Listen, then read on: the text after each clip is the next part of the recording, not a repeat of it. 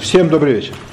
Значит, э, мы там про ад и рай все проговорили. Я вам принес стишки про, про лучшее, как мне кажется, написанное про тему жизни и смерти, которые совмещаются. Могу их прочесть, могу в начале, могу в конце.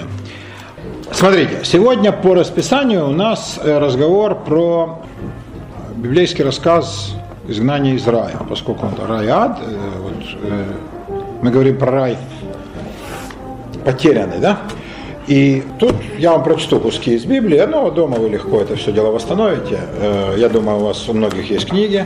А если нет, в интернете легко находится Библия. Книга «Бытие», конечно, есть э, в любом поисковике. А в дальнейшем я могу флешечку с собой носить, и мы ее раз, и прямо на компе все читаем. Даже, может быть, и компьютер не нужен. Да? Ставим здесь комп, все на экране читают, верно? Перед тем, как мы к библейскому рассказу об э, аде и рае перейдем, надо э, вот что иметь в виду.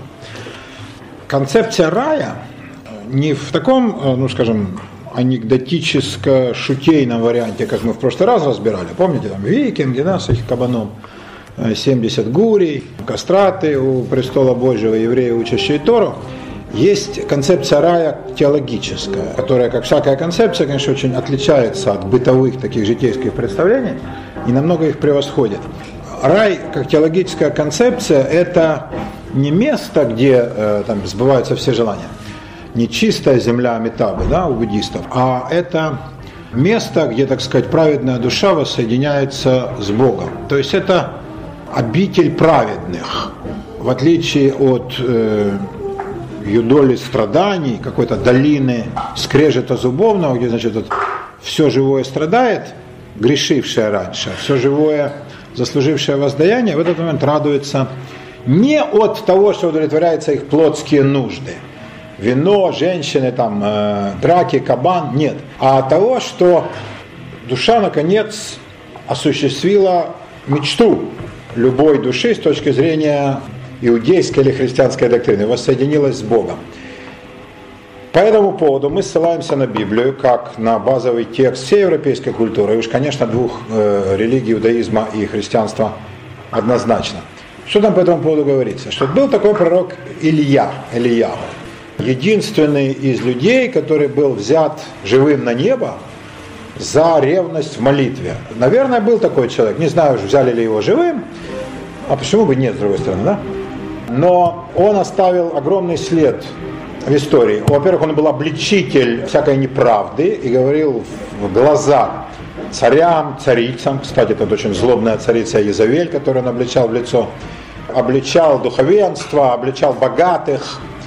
То есть э, для него Божья правда была важнее, чем э, любой риск там, попасть в опал или даже лишиться жизни. Ничего не боялся. Наоборот, его боялись все. Его боялись все. Был человек абсолютно непоколебимый. Вот такой вот настоящий библейский пророк. Искоренял то, что ему казалось ересью. И э, среди многих там описаны многократно приключения его на протяжении его длинной жизни. И под конец он, устав обличать, призывать, бороться за души людей, скрываться, он взмолился Богу и сказал, я уже ничего не хочу, уволь меня от всего и возьми меня к себе. Вот них ничего не хочу больше. Я только хочу с собой воссоединиться. И такой вот интересный вопль. Да, человека, который ничего не боялся на свете, ему не надо было ничего, он так ходил в рубище, да, и все, вот искал Божьей правды. Это очень, мне кажется, верно, очень здорово подмечено. Человек, который таким путем идет, единственное, что ему хочется, это воссоединиться с Богом. Никакие другие земные награды его не интересуют. И интересно, он ушел в горы, ну, как бы в некую такую пустошь, и решил, ну, как я понимаю, умереть с голоду. Но Бог не дал, вороны приносили ему хлеб и мясо, воду он там находил, и там он и жил. И он все ждал, когда Бог явится ему. И он думал, ну как может явиться Бог? В виде землетрясения, извержения вулкана, гигантских огненных столбов, ну как, а? буря, такая же вырывала с корнем столетние дубы. И он именно этого ждал, ничего такого не было. И тут и Бог ему явился в дуновении тихого ветра. Великолепно. Совсем не так, как он ожидал. В дуновении тихого ветра. Он многое понял про эту жизнь, да, и про Бога, и про то, каким он был всю жизнь. и сказал, я понял, Господи, и ушел вместе со своим учеником Елисеем, которого он тут же как бы завербовал. Елисей бросил волов на пашне, да, вот он пахал землю, и тут же сказал, иду за тобой, только попрощаюсь с родителями. Поцеловал отца мать и ушел. Вот такой был Илья. И вот они вдвоем ходили, как учитель и ученик, и вдруг спускается с неба огненная колесница и забирает Илью, а Елисей в ужасе на все это смотрит. Огненная колесница Меркава, да, сейчас так называется израильский танк. Ну, профанация всегда есть, да? Так же, как каббалистическое название Эль-Аль, вверх к Богу, сейчас название авиакомпании. Да? А Макаби, девиз повстанцев, кто подобен тебе Вышнему в Богу, это пиво. Ну что, без комментариев, даже не говорите. Э, это нет, нет слов у меня, да. Многие нации любят и умеют профанировать. Но так как евреи, это поучиться надо, конечно. Это надо поучиться, да. В общем, Илья, вот он такой, не, не обращайте внимания, фигня. Э, такой, ну, может быть, Илья под эту музыку сейчас пляшет. Кстати, его же призывают на каждую молитву под названием Гавдала, разделение субботы от будней. Поют песню Ильягу Ганави. Элияху Анави. Я не могу петь долго, потому что пока Галя наливает чай, потом все. Элияху Атишби, Элияху, Элияху, Элияху Агилади. И он, значит, приходит. Ну, естественно, он приходит на любой пасхальный седер, на обрезание ребенка, вездесущий попашет. Кстати, всех обойти. То есть его взяли туда наверх, но спокойного дня у него не было. И вот, вот это его как бы понятая им идея. Во-первых, не надо сильно обличать. Потому что ты ожидаешь, что Бог будет все время в виде огненных облаков и там все уничтожающих цунами. А Бог это дуновение тихого ветра. Это прекрасное открытие, да? который пророк, который думал, что знает о Боге, все сделал. А во-вторых, единственная награда праведным – это не рай э, в смысле спецраспределителя да, из супермаркета «Седьмой континент» со скидочной картой, а это возможность воссоединиться с Богом, когда уже ничего не нужно, и ты уже как бы в той обители, когда вот Он тебя полностью понимает, полное слияние с Творцом. Это на самом деле идеал любой молитвы, во всяком случае в иудейско-христианско-исламской да, традиции, в авраамических религиях, в тех религиях, которые восходят к Аврааму как к единому предку. И вот это тоже рай. Да, и вот это на самом деле рай настоящий. Поэтому концепций рая в одной только Библии, их много. И теперь, когда мы говорим о рае, который, ну, например, куда там попадут праведники, да, ну, скажем, депутаты Думы, да, они же попадут в рай, мы в этом не сомневаемся, особое отделение. Есть рай, в котором жили Адам и Ева. Тождественное или это помещение? Можно сказать рай во множественном числе? Раи – это разные э, субстанции, да, это разные локусы, разные помещения во Вселенной. Тот рай, который потеряли Адам и Ева, называется Ганеден. Это важно. Ган-Эден, отсюда Эдемский сад. Была некая местность, может быть, была исчезла, может быть, эта местность мифологическая, а может быть, она на земле, может, на небесах. Тут э, в Библии дается ее локализация, какие-то четыре реки, нет такого, конечно, места нигде. Наверное, это все-таки более идея, чем географическое указание. Эдемский сад, Ганеден, пустынники, которыми были евреи, скотоводы, как могли представлять себе рай? Конечно, как сад где полно воды, тень и великолепные плоды, деревья, аромат великолепный от цветов, например, гранат, или там от апельсинов, от яблок. Птички щебечут, они выжженные, этот страшный мертвый пустынный пейзаж. Поэтому да, конечно, рай. Ганеден. Так вот, Ганеден потерян навсегда. Сейчас мы разберем из-за кого. Правда, 9 марта это не очень удобно делать, поскольку мы все понимаем, из-за кого это все произошло.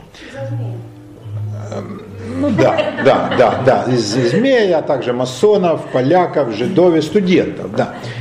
Но на самом деле не совсем из-за змея, в общем-то, да. Но мы, мы выкрутим, да. Этот рай, который был, да, рай первозданный, он потерян. А рай, который предстоит обрести, он совершенно иной. И, ну, например, на иврите он называется разными словами. Тот, который потеряли Ганерен, а тот, который э, предстоит обрести Пардес. Пардес, да, Пардес. Ну, отсюда и Парадиз, да, естественно. А Парадиз это рай. Вот. Вообще Пардес, слово даже не еврейское, а персидское, и тоже означает сад. Ну, то есть, как бы концепция та же, да, но любопытно, один рай мы потеряли, второй рай предстоит обрести. Милтон это хорошо понимал, у него есть поэма «Обретенный рай» и рай э, утерянный, да, ну, поскольку никто из запрошенных мной людей, никто не читал этих двух длиннейших и скучнейших поэм, то, как объяснили мне преподаватели, в Англии, кстати, значит, обретенный рай он э, написал, когда жена померла, да, а потерянный рай э, написал, когда опять женился. Да, это реальные вехи в биографии Милтона, но оставляем все эти антиженские значит, эскапады на, на совесть этих учителей. Ну, конечно. Вот. Потерянный рай нет возврата, потому что там стоит архангел с пылающим мечом и никого не пустит. Но дело даже не в этом, даже если убрать архангела, ну договориться с ним как-то, да, все равно э, тот рай потерян вот почему. Рай Ганеден Бог предназначил для людей в состоянии первобытной невинности и невежества. невежества. То есть это был рай на самом деле не столько для людей, сколько для счастливых животных. Во-первых, наверное, они не старели. Адам и Ева, вот они были все время в одном и том же возрасте. На флешечке я покажу вам слайд, он сделан со спутника «Адам и Ева в раю». Да, но один из ангелов, он занимался съемкой, там очень удачно, вы легко увидите Адама и Еву. Жили они там на полном довольствии, что всегда, естественно, расслабляет. Они не знали, что они предназначены друг для друга, как бы сама концепция двух полов была для них абсолютно незнакома. Они не знали, что они наги, что ноготы надо стыдиться. Вообще все вот эти вот как бы, все, что связано с гендерным и половым воспитанием, для них было абсолютно терра инкогнито. Вот такой рай блаженного неведения. Они даже не знали таких базовых вещей, как то, что есть два пола на земле, и они их представляют. Да? Вот такое детское, да, абсолютная невинность. И я думаю, у Бога был замысел, чтобы они там и жили, а он бы на них любовался, и так подкручивал бы усы, пил бы добрый сливовый самогон и говорил, вот неплохо. А? Да, в каком-то смысле, как игрушки, как игрушки. Но они не так себя повели, как он думал. Они не так себя повели. Тут, конечно, вмешался змея, с ним поляки, студенты, масоны и всякие прочие. Но э, даже если бы не было змея, думаю, они все равно бы пришли по нарушению запрета. В середине этого рая, вы помните, росло дерево. Дерево познания добра и зла. Как оно выглядело, что это было за дерево. Похоже ли на те дерева, которые мы видим в наших садах или лесах, нет указаний. И был некий у него плод. Опять-таки, был ли это плод реальный, как яблоко, не знаю, абрикос, персик, или это плод, ну, как говорят, плод ученых трудов, да, или плод вдохновения, или, как в Евангелии сказано, порождение ехиднины, не подходите, пока не сотворите достойный плод покаяния. Да? То есть плод нечто такое абстрактное.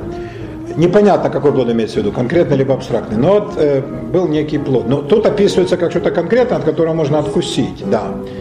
Чаще всего говорят про яблоко, хотя здесь никаких указаний про яблоко нет. Просто яблоко главное, главный плод европейской культуры. Все с яблоком связано. Да? Знаменитый суд Париса, это тоже яблоко, да, золотое. Ньютону на, на голову упало якобы яблоко. Какое яблоко? Все это, скажем, полная фигня. Да, э, золотое наливное яблочко в сказках. То есть яблоко чем так было ценно в культуре? Потому что яблоко один из немногих плодов, который может храниться всю зиму. А все остальное сгниет. Ну, можно засолить, но опять-таки, что там вы особенно засолите. И техник таких консерваций не было, и соль, кстати, была дорогая. А вот яблоко были сорта, которые хранились э, практически всю зиму. Это для людей было колоссальное подспорье. Поэтому э, вот, как хлеб был главный среди злаков, да, пшеница, например, да, так виноград был главным среди плодов, потому что давал вино, а яблоко, ну, может быть, на втором месте после винограда, потому что оно всегда было с человеком. Да? Кроме того, яблоко, представляете себе, да, какое оно такое? Еще и с хвостиком. А яблоко напоминает немножко Землю как планету. Надо вам сказать, что Земля как планета представлялась людям как целое гораздо раньше, чем мы можем думать. Давным-давно сформировалась идея кругообразности Земли, и даже то, что у нас плюснуто с полюсов. То есть гораздо раньше, чем мы думаем. Это открыли египетские, греческие и еврейские ученые. Земля реально так выглядит, сплюснутая. Ну, не совсем, конечно, как яблоко, но все-таки, да? Кроме того, если яблоко разрезать пополам, то вот это его, я не знаю, как это называется, плод, не, не, ну, как-то по-ботанически, плодоножка как-то там. Оно получается как пятиконечная звезда, обратите внимание. Ну, а пятиконечная звезда – символ человека. То есть получается какой символ? Наш мир, а в нем человек – да? Ну, какой символ может быть более красноречивый? Поэтому яблоко во всех культурах европейских это главный плод. И сложилось убеждение, ни на чем не основанное, о том, что, конечно, змей дал Еве яблоко. И дерево, которое росло вот, э, в раю, тоже было яблоко. Потому что яблочко от яблони, оно же недалеко. В чем заключалось познание добра и зла? Я думаю, в умении познавать вообще. Дело не в конкретных фактах, потому что там есть фраза э, «и теперь Адам будет как мы». А что такое как мы? Ну не он же не может быть как Бог или даже как существа небесные. Ну, однозначно. Как мы, это означает, у него будет способность познавать. Ну, то есть, как в Кабале говорят, высшая душа, нашама, а медицина говорит, высшая нервная деятельность, вторая сигнальная система. Животные не осознают мира. В этом смысле Адам и Ева были похожи на животных больше, чем на нас. Они не знали, что они умрут. Они не знали о трагизме жизни. Вкусить древо познания добра и зла – означает, во-первых, узнать о том, что рядом с тобой существо противоположного пола, из этого можно извлечь массу пользы, вот, хотя и множество неприятностей. Во-вторых, о том, что жизнь полна ужасов и несчастий и основана за пределами рая на том, что все жрут друг друга. Вся жизнь это пищевые цепочки. И в этом трагизм жизни. И, наконец, самый ужасный факт, который предстоит узнать, это то, что все смертно, кроме Бога. Все умирает. И стало быть, они сами умрут. И вот факт открытия смертности, конечности жизни, это самое великое открытие. Это отличает человека от животных колоссально. Это пропасть, которая нас от них отделяет. Да, дело не в умении изготавливать орудия труда, потому что, как оказалось, и обезьяны, там это все легко делать. А вот ни одно животное, я думаю, что самая умная обезьяна и дельфин не понимает, что оно умрет не боятся смерти в смысле инстинкта самосохранения, но что в конце жизни следует смерть, я думаю, ни одному животному не доступно. А мы понимаем, поэтому мы живем с ощущением трагичности бытия. И это как бы наш дар такой. Это та цена, которую мы заплатили за то, что сорвали с древа познания. Что мы приобрели, заплатив эту цену? Возможность узнавать, узнавать о мире вообще, познавать его все больше и больше, все глубже и глубже. И это стало главным человеческим предназначением. Так трактует Кавала. Раз вы за это решились рая первобытного невежества, значит теперь надо обратить скорбь в силу. Вы же ради этого рисковали. Вы хотели познать, познавайте. Стало быть, теперь, говорит Кабала, это главное назначение человеческого рода, всех потомков Адама и Ева, то есть всех людей на свете. Познавайте мир. Вот так это. Да, конечно, но от всегда так. Раз это для вас так дорого вперед. Вот и это постулируется в Кабале как главное занятие для людей, самое важное познание мира. И выйдя за пределы того рая, где ничего этого познать нельзя было, из такой искусственной некой теплицы, из такого специально созданного Богом некого такого островка, люди попали в реальную жизнь. А в реальной жизни, видите, все как. Женщина рожает детей в муках, мужчина добывает хлеб в поте лица своего, но ведь так живут же и все существа да, но они добывают не хлеба, добычу, но тоже в поте лица, на охоте, да. Самки все рожают с муками, однако живут.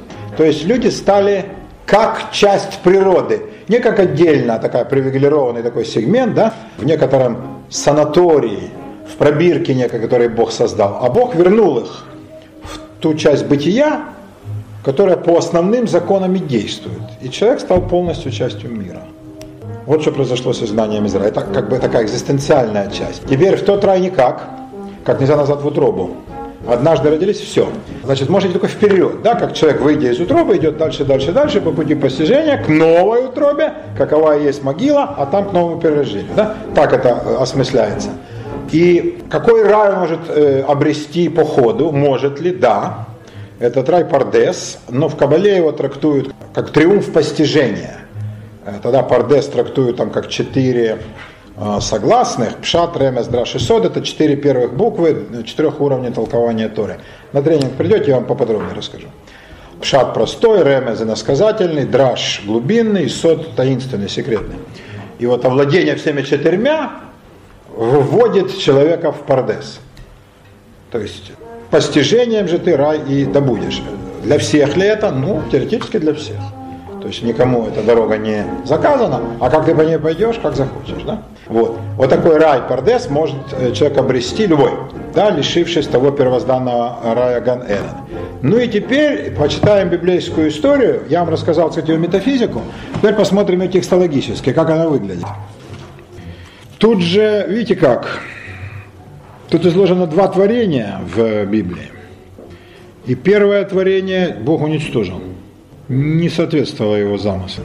Вот смотрите, в первой главе, ну вы мне поверите пока на слово, дома проверите все. Як по-украински кажуть, прискіпливо, ну хорошо, скрупулезно.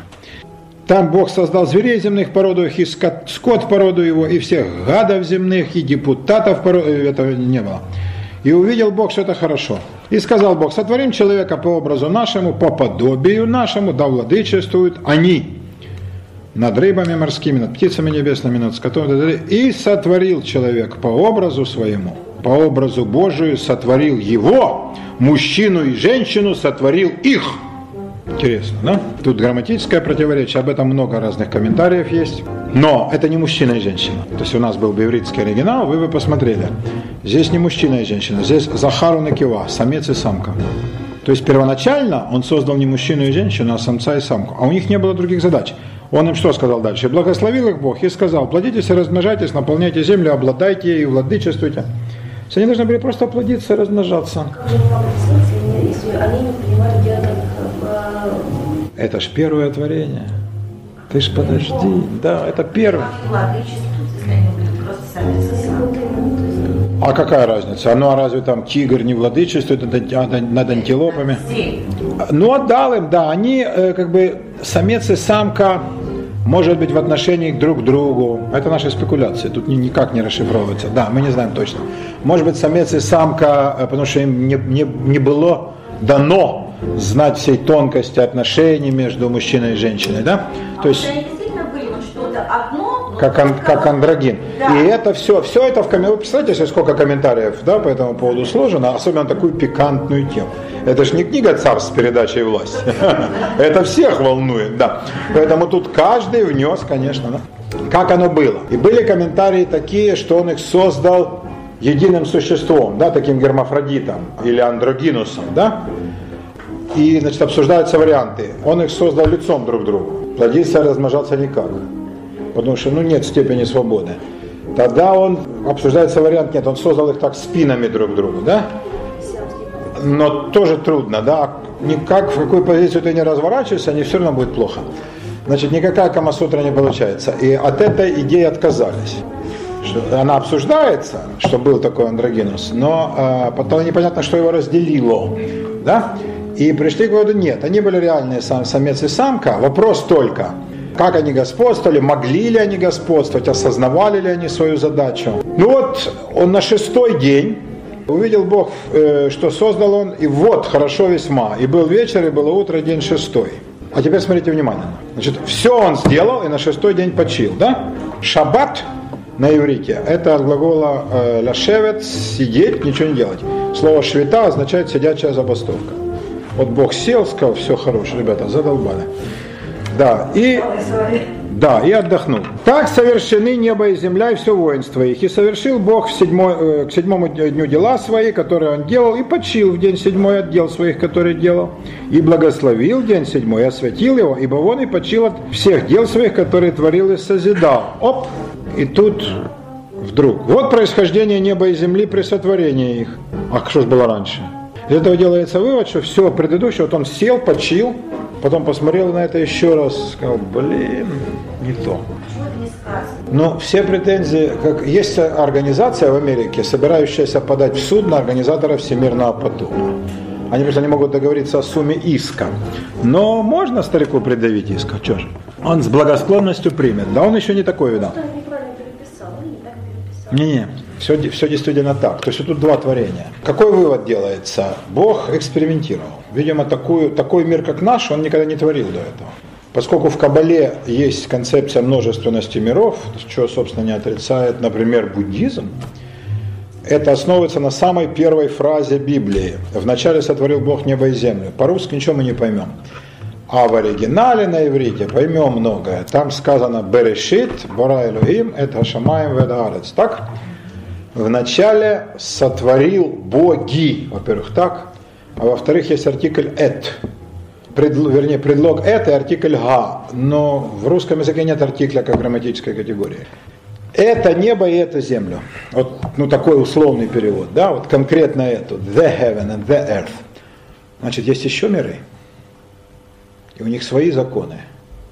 Вот раз Бог сотворил наш мир в ряду других актов сотворения, да, тогда понятно, почему он мог творение уничтожить. Он задумал нечто, у него не все получится, как у любого творца. Бога же часто называют творец. Но где тот творец, у которого сразу все получается? Таких нет, кроме Газманова и Димы Билана. Поэтому он сделал, и сделал неплохо, и много раз сказал хорошо, но он же потом отдохнул и посмотрел свежим взглядом и сказал, блин, не то. То ли он функционирует не так, как он думал, то ли законы, которые он заложил, не верны. Да, но в общем эта система ему не понравилась. Он ее... И она все исчезла. Излагается новая хронология, да, новая история всего сотворения. Вот происхождение неба и земли при сотворении их. В то время, когда Господь создал небо и землю, и всякий полевой кустарник, которого еще не было, и всякую полевую траву, а все же раньше упоминается, которая не росла, ибо Господь не посылал дождя на землю. В новом творении не торопился с дождем. И не было человека для возделывания земли, а здесь уже было. То есть это новое творение однозначно. Но пар поднимался с земли орошал лицо земли, как на Марсе. И создал Господь э, Бог человека из праха земного. Раньше не сказано из чего. И он там создал самца и самку, да еще и вместе. А тут только одного человека, этот человек называется Адам, и он, конечно, мужчина. Ну, мои дорогие, мой профессиональный долг говорить вам правду. Галя идет проверить. Вот написано. Не помню И создал Бог человека из праха земного. Ну да, и. И вдунув в лицо его дыхание жизни, стал человек душой э, живой. Да? И насадил Господь Бог рай в Эдеме на востоке, и поместил там человека, которого создал. И произрастил Господь э, Бог из земли всякое дерево, приятное на вид и хорошее для пищи. И древо жизни посреди рая, и древо познания добра и зла. Два как бы главных дерева, да, два столпа мироздания. Из Эдема выходила река для орошения рая, потом разделилась на четыре реки. Имя одной Фисон, она обтекает землю Хавила, ту, где золото. Где золото? В тумбочке. Что за река? Река Лена, Вилюй, там дофига золото, золотоносных. Или это река Лимпопо? Не знаю. И золото той земли хорошее. Там бдолах и камень оникс. Библия, Библия, Библия. А какой, а, а какой, во-первых, это, это какой перевод Мои какого дорогие, года? самый синодальный, вот, допущено цензурою, печатается, печатается по синодальному изданию. Так что, доктор, я попросил бы, я могу спорить по поводу каждого слова где-то на штуку баксов и к концу немножко разбогатею. Да. Ничего, найдем, ради Господа. Бдолах камень какой-то драгоценный. Э, непонятно, какой имеется в виду. Оникс нам ясно. Да, оникс, кстати, на греческом ноготь. Это, видимо, имеется в виду опал, да? Было, были такие сигареты, да? Наряду с сигаретами стюардесса. На чем основан был анекдот студенческий? Вам стюардессу, мистер? Нет, у меня опал. Имя второй реки Гихон, и она обтекает землю Куш. Куш это Африка. Что это за река Гихон? Нил? Имя третьей реки Хидекель, Хидекель Тигр, который рядом с Ефратом. И она протекает перед Ассирией, а это земля Хавила. Хавила, кстати, это ящик. Ящик, а там золото. Это реально тумбочка. Где такая земля? Покажите мне эту тумбочку. Четвертая река Ефрат. Она понятна. И взял Господь Бог человека, посолил его в саду Эдемском, чтобы возделывать его и хранить его.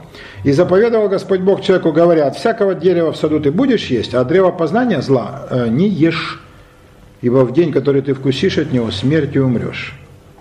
А, то есть он знает, что это такое? Да. Ну, на самом деле, Бог как бы преувеличил, потому что смерти не положено за это, он просто напугал. Ну, а как с дураками еще? Значит, знаешь, значит, что значит, что... Бог-то? Нет, Нет. Адам, который, Адам. которого напугали. Что это нельзя есть? Нет, что, что смерть, что он Да, он полагал, что он умрет, да. Есть он знал, что Что это такое? концепция смерти была ему. А, концепция смерти? Да, возможно. Хотя, что такое реально умрешь? Как он мог там умереть? Там же никто не умирал. Как он мог так напугать? Ну вот да, это действительно это хорошее противоречие, вы правы. И сказал Господь Бог, нехорошо человеку быть одному, сотворим ему помощника, соответственного ему. Не- нелепый перевод и никакой лепым быть не может. Там э, эзер кенегдо, как бы помощь против него. На- в оригинале еще жутчее.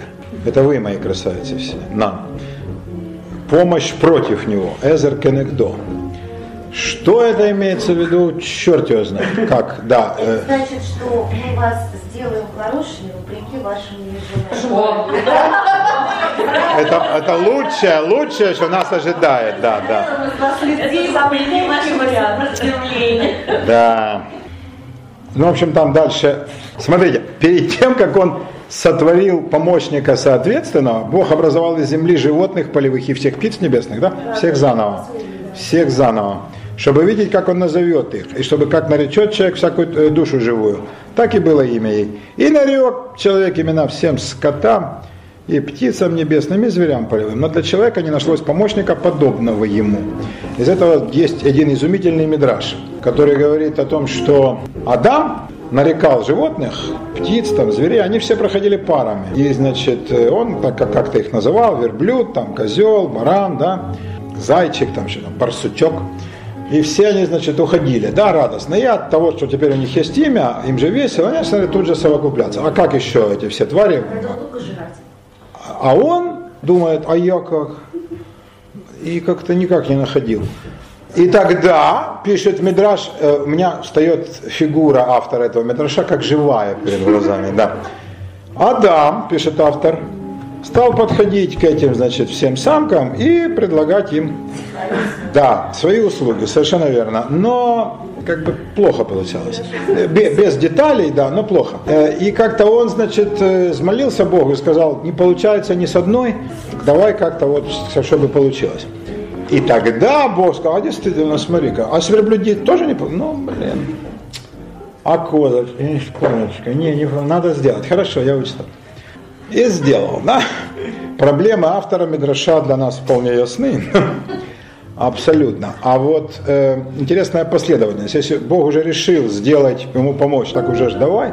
Но нет, сначала нужно было провести таксономическую операцию, классифицировать всех тварей. И заметьте, здесь он их создает после человека, а в первом творении до. В первом творении до. Сначала твари, а он как венец творения, а здесь-то нет. Здесь человек, а потом он говорит, а теперь давай твари создадим. А ты давай их называй, чтобы ты знал, как с ними взаимодействовать. И после этого женщина. И навел Господь Бог на человека крепкий сон, и когда он уснул, взял одно из ребер и закрыл то место плотью. И создал Господь Бог из ребра взятого человека жену и привел ее к человеку. И сказал человек, вот этот кость от костей моих, и плоть от плоти моей, и она будет называться жена, ибо взята от мужа. Мидраш, Бог спрашивает Адама, что ты пристаешь, что ты хочешь? Говорит, ну вот создай мне существо, которое было бы вот на меня похоже, но не я. Я не понимаю, что это, ну давай, давай вместе создавать. И он, значит, там, поставил позвоночник, кости, налепил мясо, всякий ливер, все это, значит, э, кожа, там, иннервация. И Адам с ужасом на это смотрел и говорит, не надо, убери. Не хочу я этого. Не-не-не, ну ты же сам просил. Не-не, Господи. Он говорит, ладно, я понял. Техническое задание мне ясно, спи. Тот заснул, он в этот момент стер у него этот весь файл, и он забыл этот ужас, когда он видел весь ливер своей избранницы. И когда его э, разбудил, он уже, значит, изъял у него ребро, из этого ребра он сделал женщину, но сразу ее нарядил, ну, во всяком случае, кожа, волосы, да, маникюр, все это при ней. Вот, плюс, значит, там одежонка какая нашлась в раю. И, ну, не знаю, но Мидраш пишет, что была одежонка. Не может же женщина быть голой. Я думаю, нет, она была, конечно, во всем первозданном блеске. Да, и Адам увидел, э, как бы по идее он не должен был еще блеска оценить вполне, да, он же еще не съел древо, но она ему понравилась все равно, пропорциями. Она прыгнула в шестом, как-то там крутанулась, как фигуристка, и он ее полюбил. И тогда он сказал плоть от плоти, кость от кости. Теперь она будет жена взята от мужа. Перевод ничего не дает. А на иврите красиво. Муж Иш, жена Иша. Иша. То есть реально жена от мужа. Добавляется буква Гей. Э, которая, во-первых, это артикль определенный. То есть мужчина получает определенность, когда появляется женщина. Да, красиво. Ну, такой каббалистический комментарий. Да? Значит, род людской получает завершенность и определенность, когда появляется женщина. А, красиво. Во-вторых, это вообще, так сказать, э, символ женского рода. Буква Гей пишется, ну, как две открытых чаши, ну, как символика женская. И тогда понятно, почему плоть от плоти, ибо из, э, из меня взята и, и, иша ми иш, жена от мужа, да? А перевод...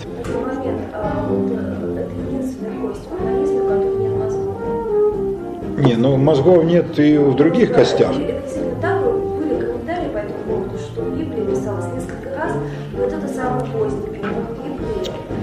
Когда как раз ближе к средневековью, когда... Не-не, писалось давно. Но другой вопрос.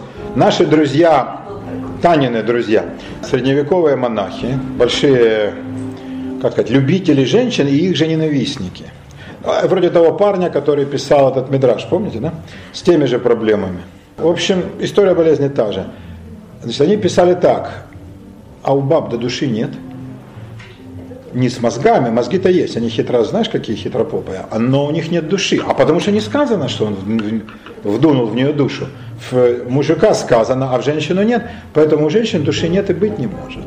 Вот на этом выстраивался целый пласт огромных, так сказать, христианских, антиженских обвинений. Почему женщину не надо учить, почему женщина дьявольское создание, почему она подлая. Нет, тогда получается, в церкви никаким образом нельзя приобщить, бесполезно, души нет, в рай нечему идти, в ад тоже нечему идти. Тогда зачем девочку крестили там и на если души Ну, может быть, такая зачаточная какая-то а, есть. Душонка. Какая, ну, то есть...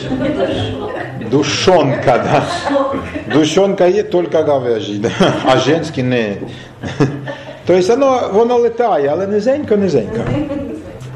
Да, были комментарии, которые говорили, что да. Э, кстати говоря, насчет женского крещения и допущения женщин в церкви имелись большие возражения у людей. Монахи, например, в свои монастырские церкви, и, кстати, католические и православные монахи не пускали женщин во многих монастырях, не пускали. Ну, а из каких? Конечно. Не-не-не, не, ну, они как могли, конечно, и искушения бояться, но первичный импульс был, конечно, их нечего пускать, потому что что они будут смотреть, да у них же нет души. Поэтому тут даже так доходило. То потому оставит человек отца и мать свою, но это позже, и прилепится к жене своей, будут одна плоть. И оба были наги, Адам и жена его, и не стыдились. Но змей, любимец Танюши, был хитрее всех зверей полевых, ибо принадлежал к масонам, полякам, жидам, это не отсюда. А там есть такой нет. Э, просто есть устойчивое выражение, как, например, краснодевица. Но девица же не всякая красная, да? Есть и синяя девица. Тепло ли тебе девица, тепло ли тебе синяя, да? Или, например, добрый молодец. А ты посмотреть на морду этого молодца. Да, или там добрые люди, помогите. А Хари у этих людей ты видел? Кто тебе поможет? Только сдохнуть помогут. Или на... Это просто выражение такое фразеологическое. Птицы небесные, звери полевые а рыбы э, морские. Да? Дагеям, офот, офот шамаем, да, птицы небесные, и хаей саде, звери полевые. Да. Корабли пустыни, да?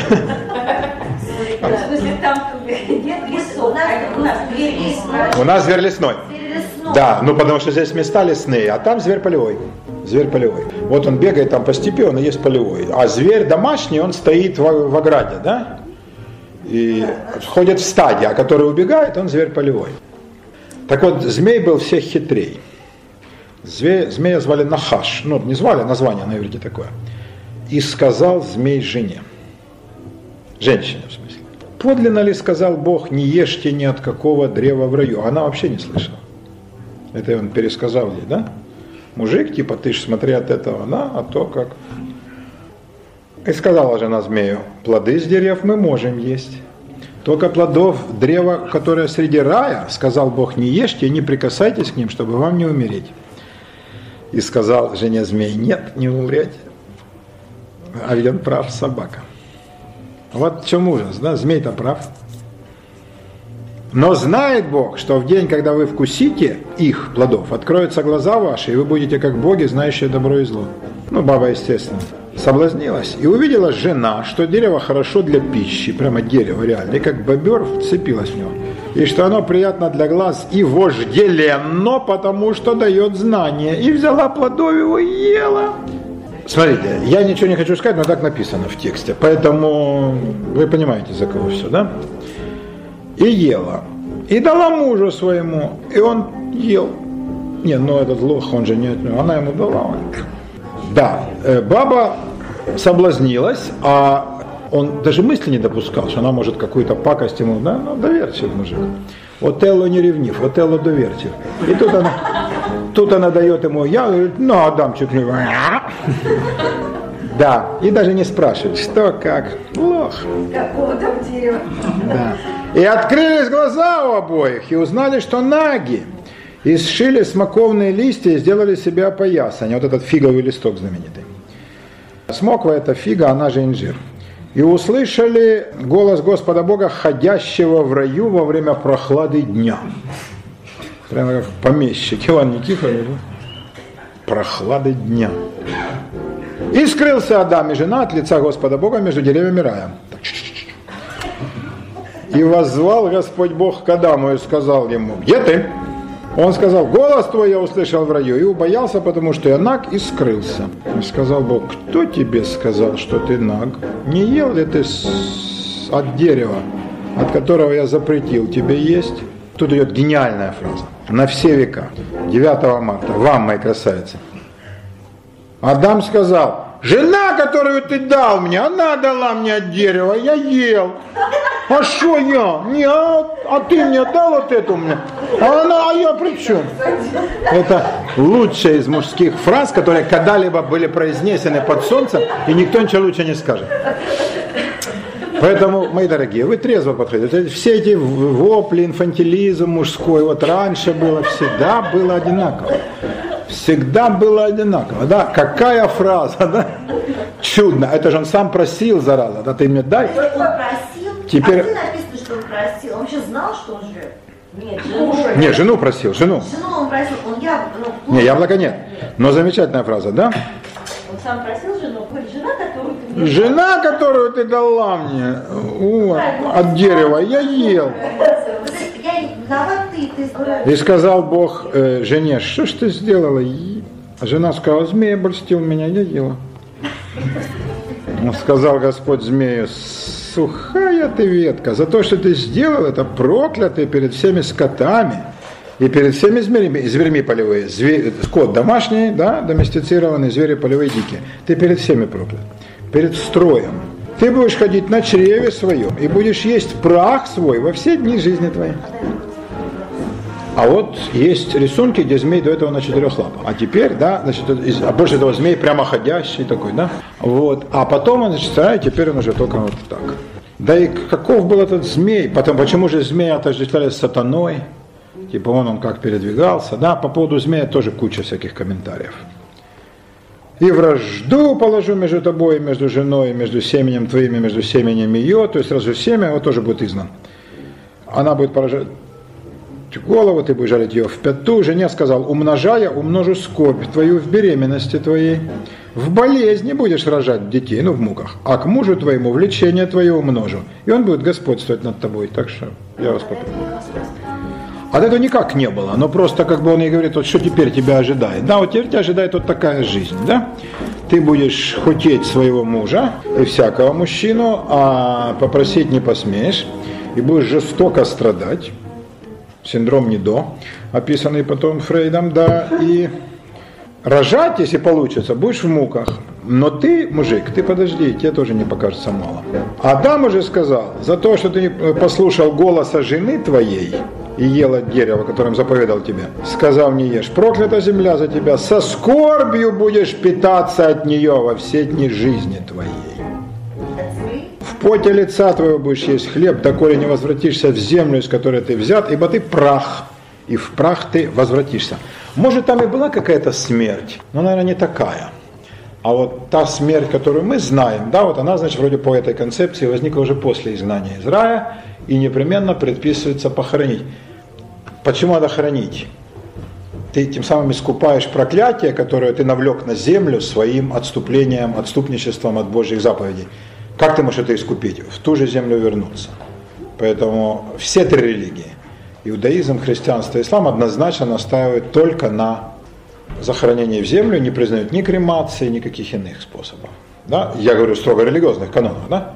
Потом, конечно, стали отступать. Но люди верующие, они до сих пор никаких других способов не признают. А земля проклята за, за тебя, за Адама.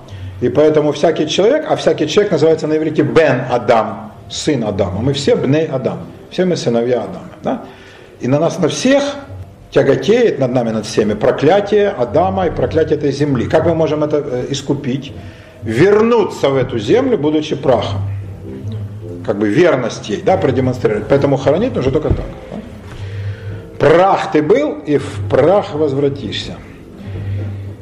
И нарек Адам имя жене своей Ева, на иврите Хава. Хава – жизнь.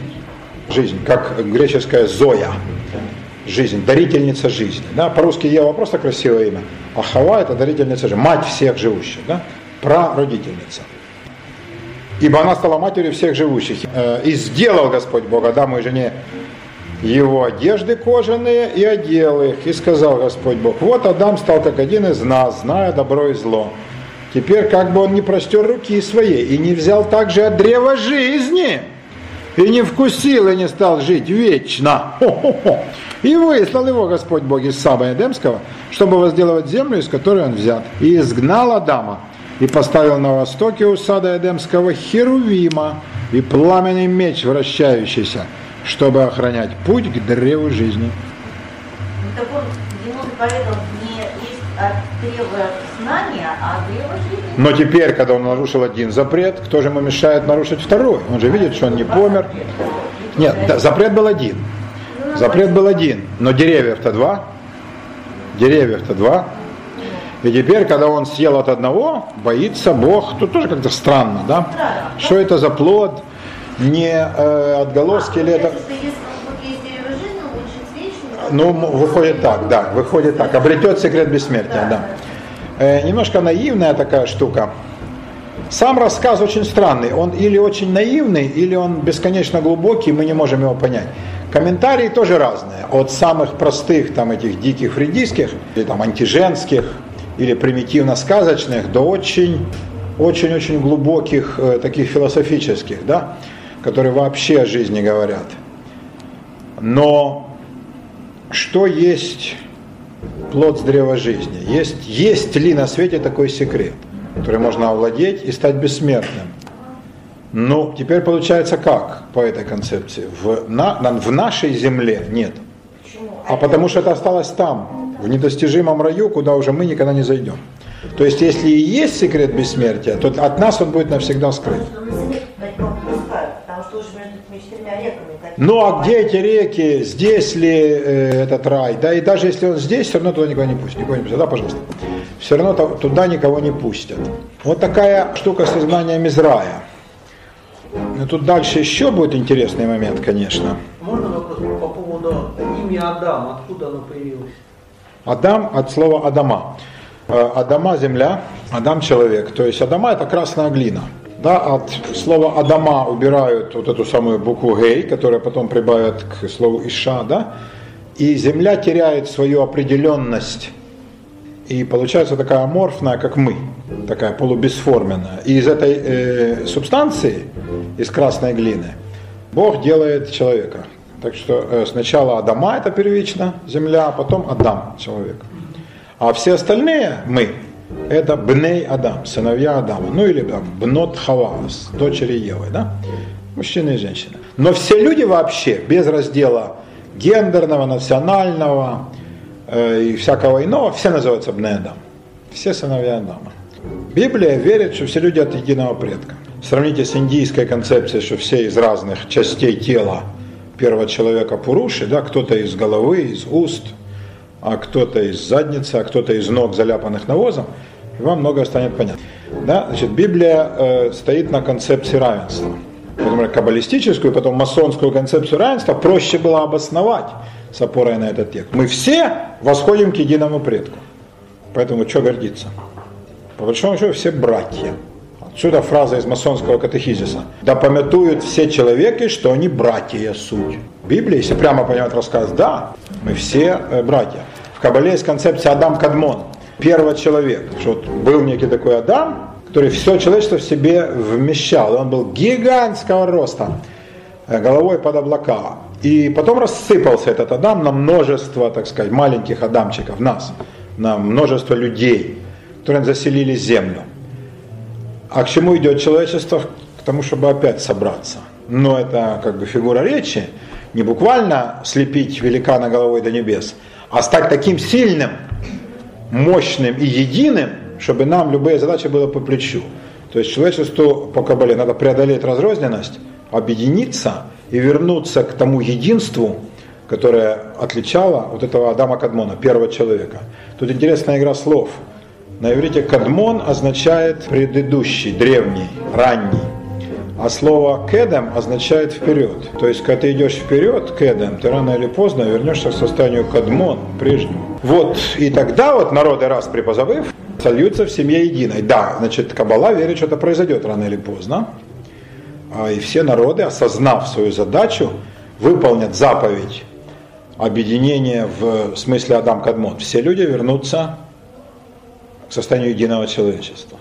Но, кто знает, когда это произойдет, но это как бы так или иначе. Кстати говоря, глобализация прекрасно это подтверждает. То есть это не без издержек, но именно так, таким путем человечество идет.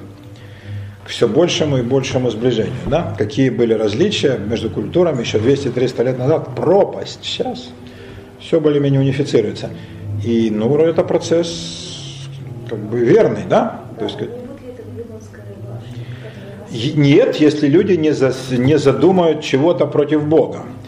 А если это они задумают для улучшения мира и своей собственной жизни, то почему нет? Это неплохой вариант. Да, когда люди перестанут истреблять друг друга, будут вместе решать задачи, которые жизнь перед ними ставит. Ну, например. А? Нет, ну полного не может быть равенства, конечно. Вопрос в том, чтобы люди объединились на некой, так сказать, основе понимания единой цели – цели, которые всем людям, всем, без исключения надо решать. Не за чужой счет, а всем вместе. Да? Ну, это такой некий идеал. Коммунизм, да. Ну так а что такое коммунизм? Коммунизм вырос из этого всего.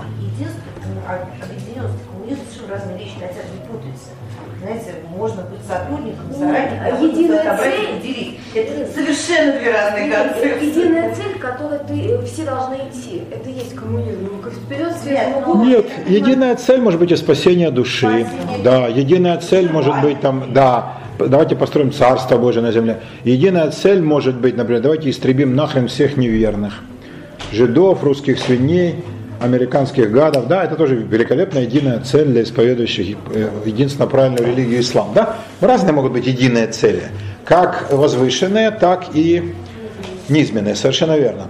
Само по себе единство цели не делает людей ни хорошими, ни плохими. Надо посмотреть, какая цель. Да, лопатой можно грохнуть дедушку, а можно копать огород, и, значит, такое. А спички, а нож. То есть орудие само по себе, оно не хорошее, не плохое.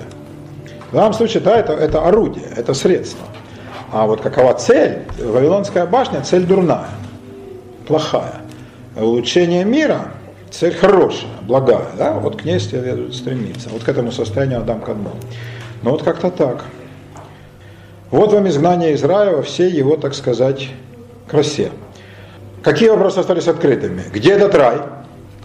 Если это не концепция э, такая теологическая, а это географическое место, где искали в Средневековье и вплоть до нового времени.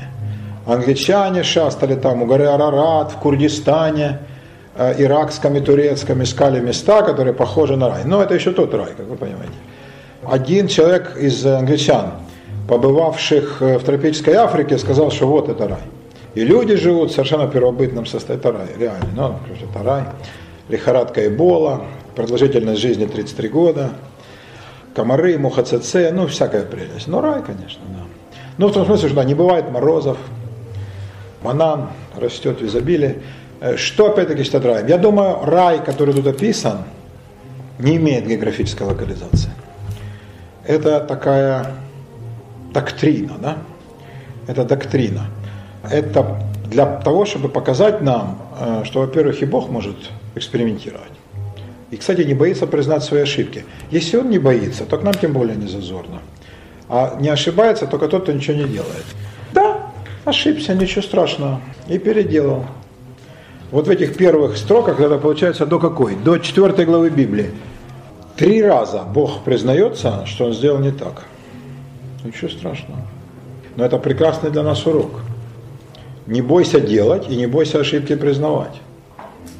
Нет существ не ошибающихся, да, ошибается даже он. Что ж ты спрашивать себя? Поэтому давай, расставь себе право на ошибку и вперед. И твори, делай, твори, выдумывай, пробуй. Это очень любопытная концепция. Не все получается сразу. И первый мир Бог уничтожил.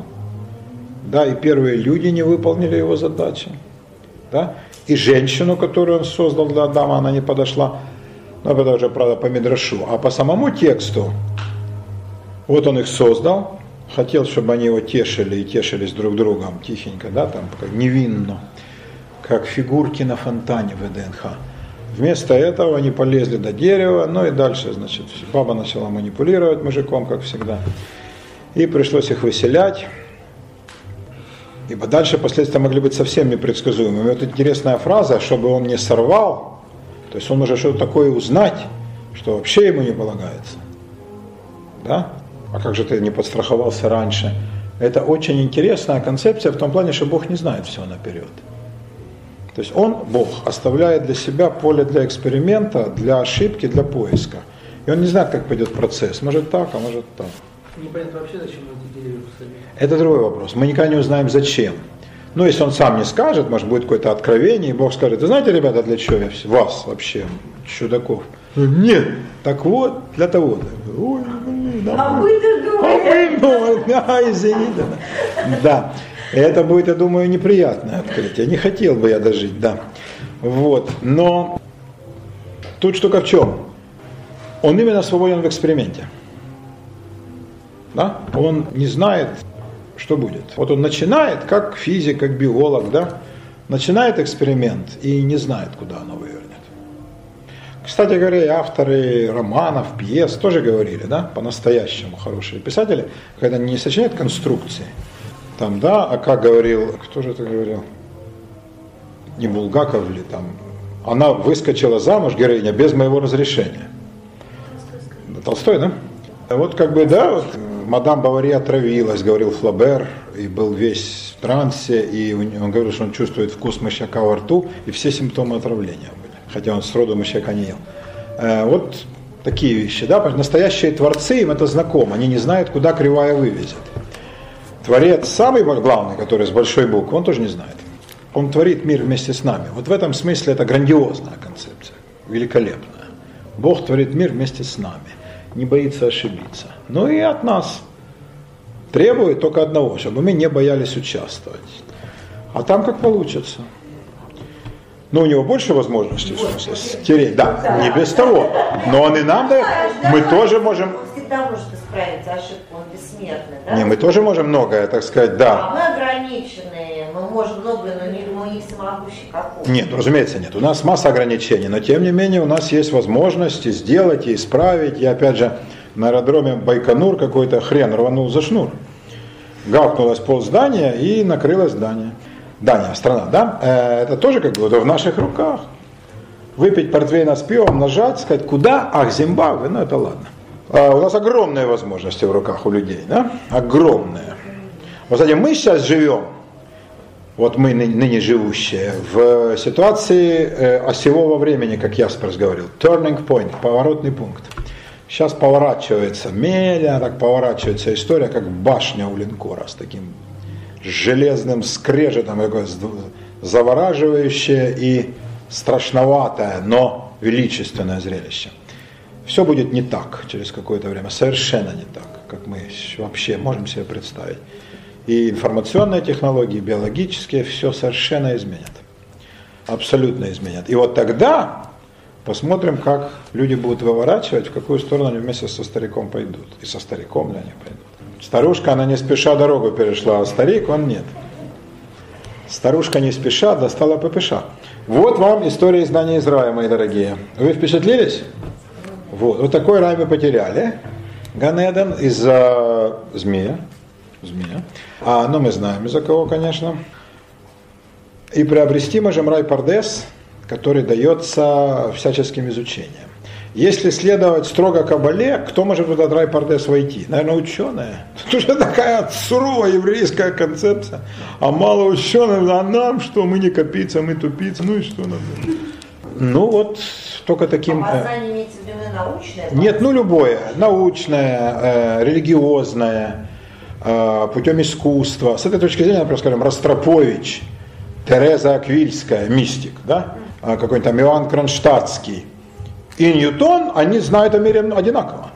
То есть они просто с разных сторон, но они узнали, э, нет как бы условий, что непременно только интеллектуальное познание. Нет, может быть и иное. Я думаю, что упоминавшийся тут много раз Франциско Сиски знал о мире гораздо больше, да, чем все Джорданы Бруны и там астрономы. Просто он знал по-другому, да, и иным способом это постигал, мистическим, да, таким интуитивным. И вот, э, наверное, он об этом мире знал что-то такое, что не знали и ученые. Вот такого рода познание, да, но все-таки надо познавать, то есть не устраняться, не уходить от мира, не замыкаться, а активно действовать. Тогда будет. Познание или активное действие? Это одно и то же. Э, Это одно и то же. Ты, если ты познаешь просто ради, э, так сказать, процесса, это тоже неплохо, но это полдела. А вот если ты активно участвуешь в улучшении мира, тогда совсем хорошо. То есть хуже всего ничего не делать. Не узнавать и не участвовать в мире. Хуже всего моя хата с краю. Лучше узнавать, но если это просто познание ради знания, то ему невелика цена. А вот если ты узнаешь и применяешь, и делаешь мир лучше, назидаешь юношество, играешь на скрипке, делаешь матрешек, изобретаешь э, новый язык программирования, ведешь корабли в океане, ну неважно, чем бы ты ни был, там, а что бы ты ни делал, составляешь рецепты коктейлей в баре, ты улучшаешь мир. Это совсем хорошо. Это активная позиция, да? Это активная позиция. А хуже всего не делать ничего, из мира уйти и устраниться. А, вот такая концепция, да? И не надо бояться ошибок. Вы не боитесь ошибиться? Не бойтесь. Говорят вам все, все четыре главы, первые три главы Библии, да, до четвертой, не бойтесь. Все нормально. Старик ошибался, и вам тем более можно. Почему старик называют? Я его так называю. Ну, не знаю. Ну, он же меня по-разному тоже Не, ну называет. многие называют. Я думаю, это из пророка Даниила, потому что там сказано «и воссел на престол ветхий днями». Ну, то есть очень старый, да? Да, и в каббалистических комментариях называли его Закен, старик, да? Поскольку Бога нельзя называть, да, ни иудаизм, ни, ни, ни каббала не разрешает называть Бога, как Он есть, а есть всякие эфемизмы. Например, слово «шем» – имя, да? Или там «Адонай» – господин, ну, разное. Плюс там какие-то его атрибуты, там всемилостивый, вездесущий, такой-то, сякой-то, да, э, Бог сил. То отсюда вот старик это просто одно из имен. Но мне оно нравится больше, чем всемилостивый, вездесущий, все по вездесущий вообще звучит интересно. Да? Это как бомж после пива.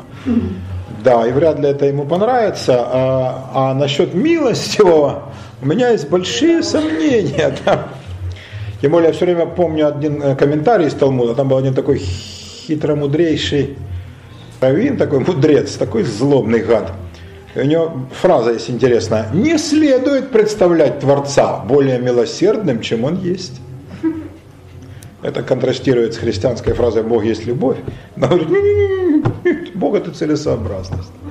Да, поэтому вам, ребята, вы извините, но зачем нам столько вас, да? Сократить. Это, согласитесь, тоже многое объясняет. Вопросы есть у вас по поводу изгнания Израиля? Ильич, Там было влияние этого э, рассказа на об изгнании Израиля на европейскую культуру. Ну, э, об об одном мы сказали, это, например, антиженские комментарии, да, вот эти вот злобные. Другое, это, э, так сказать, осмысление того, где рай был. Да, и там поиски, экспедиции, попытки это себе представить, реконструировать. Третье – это гигантское количество чисто иллюстративной живописи, фресок, где все это рисуется, змей в самых разных видах. Адам, Ева с листочками. Э, Но их всегда изображают с листочками, хотя в этот момент они должны быть еще без. Ну как это в церкви изобразить без листочков? В основном змея изображают как реальную змеюку. Там какой-то желтобрюх, или полоз, или там какой-нибудь питонка, желтый земляной червяк. Но в некоторых самых забористых иллюстрациях, как я тоже вам уже упоминал, он, да, на четырех лапах, и хавальник у него, как у доброго крокодила. Да, да. Как крокодил, но таких на лапах, как у хорошего леопарда. То есть, как бы, да, в одной рукописи средневековой есть колоссальная иллюстрация, летящ, летящие акулы. Представляете, бы эти твари летали? Так, с большим набором, да, вот он так, ну, я всех птичек поздравил. Да, как и нас, кстати, да. Это откуда такой образ, да? Дикий абсолютно, да? Вот такие пернатые, да, страшные твари, да, с пастями такими, да? Интересно, что Ева не боялась с ним разговаривать. Не боялась, нет. Видимо, он умел э, принимать разный вид. Змей Горыныч это дракон типичный. Это огнедышащая тварь, да? Но это как бы вы видели мультик, да, Добрыня Никитич и Змей Горыныч такой змей, который от всех огребает. Самый Да, а самый злобный ростовщик, которого зовут Колыван. Да, Колывань э, в, на русском языке Колывань это местность, которая сейчас Эстония. Да, так что там очень много. Ну и потом расписочки, да. Понятно, кто имеется в виду. Хороший мультик такой, классный, классный, да. И богатырь, воспламеняющийся после фразы «был русский, русский дух да весь вышел», тут он его выписывает, да? Ж свое берем. А ну выходи со мной биться. Ой, дурак! Ой, там, ой, сумасшедший да, там сейчас замечательные мульты. А, вот, так что змей Маринич еще тот. Но и возвращаясь, да, вот летящие акулы, этот змей, как крокодил на леопардовых лапах, он и прыгает, там просто сохраняет такую пасть. Это, так я думаю, химеры, да, болезненная фантазия, химерические животные. В Мидрашах змей умеет принимать множество ликов.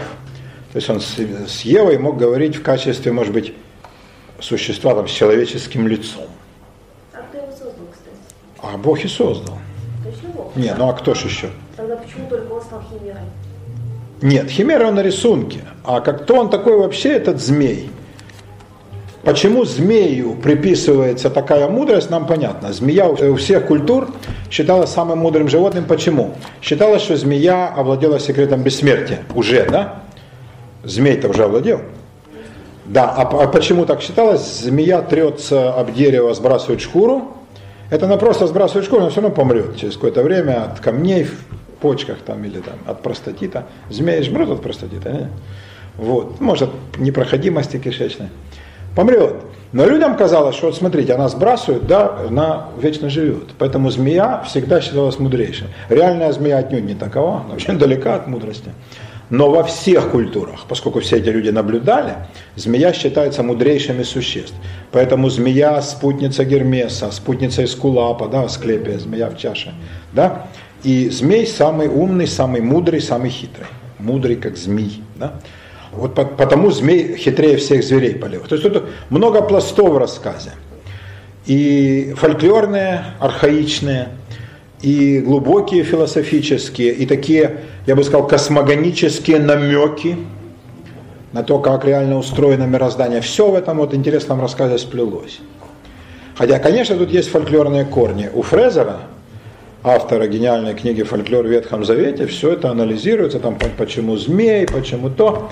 Да, он все это дело э, подробно разбирает. Подробно разбирает. И змея всегда в эпосах разных народов, она всегда знает про бессмертие и обладает его секретом, и говорит человеку, ну хорошо, отдам, а потом не дают. Да, в этом смысле змею всегда сравнивают с женщиной. Да, она тоже говорит, все класс, дам, но потом не дают. Хотя если бы так всегда было, тоже было бы ужасно. То есть тут тоже есть противоречие с женской сущностью. Змея никогда не отдает этого секрета. Всегда обманывает человека. И человек э, бессмертие не обретает. В любых эпосах, а Гильгамеше, который тоже э, искал бессмертие, и на стол траву бессмертия на змея похитила. И во множестве эпосов самых разных народов, от примитивных каких-то там индейцев до вавилонян, всегда один и тот же сюжет. Змей знает, человек идет на поиски и всегда терпит поражение. Бессмертие человек обрести не может. Это, видимо, люди давно осознавали. Здесь это выражено в том, что вот это в неком недостижимом раю, который э, охраняет ангел, да, с пылающим, вращающимся мечом, там секрет бессмертия, а здесь его обрести не, не удается. Я вам скажу свое мнение. Уже теперь 9 марта, можно сказать правду. Я думаю, бессмертия нет нигде, ибо мы живем в мире конечных сущностей. Это одна из констант бытия, которую старик нашему миру придал. Наш мир может существовать только при условии, если смерть будет его частью. Если бы он это убрал, сделал бы исключение, хоть для одного, да, значит, вся система бы рухнула. Поэтому э, это смерть это плата за то, что мы родились.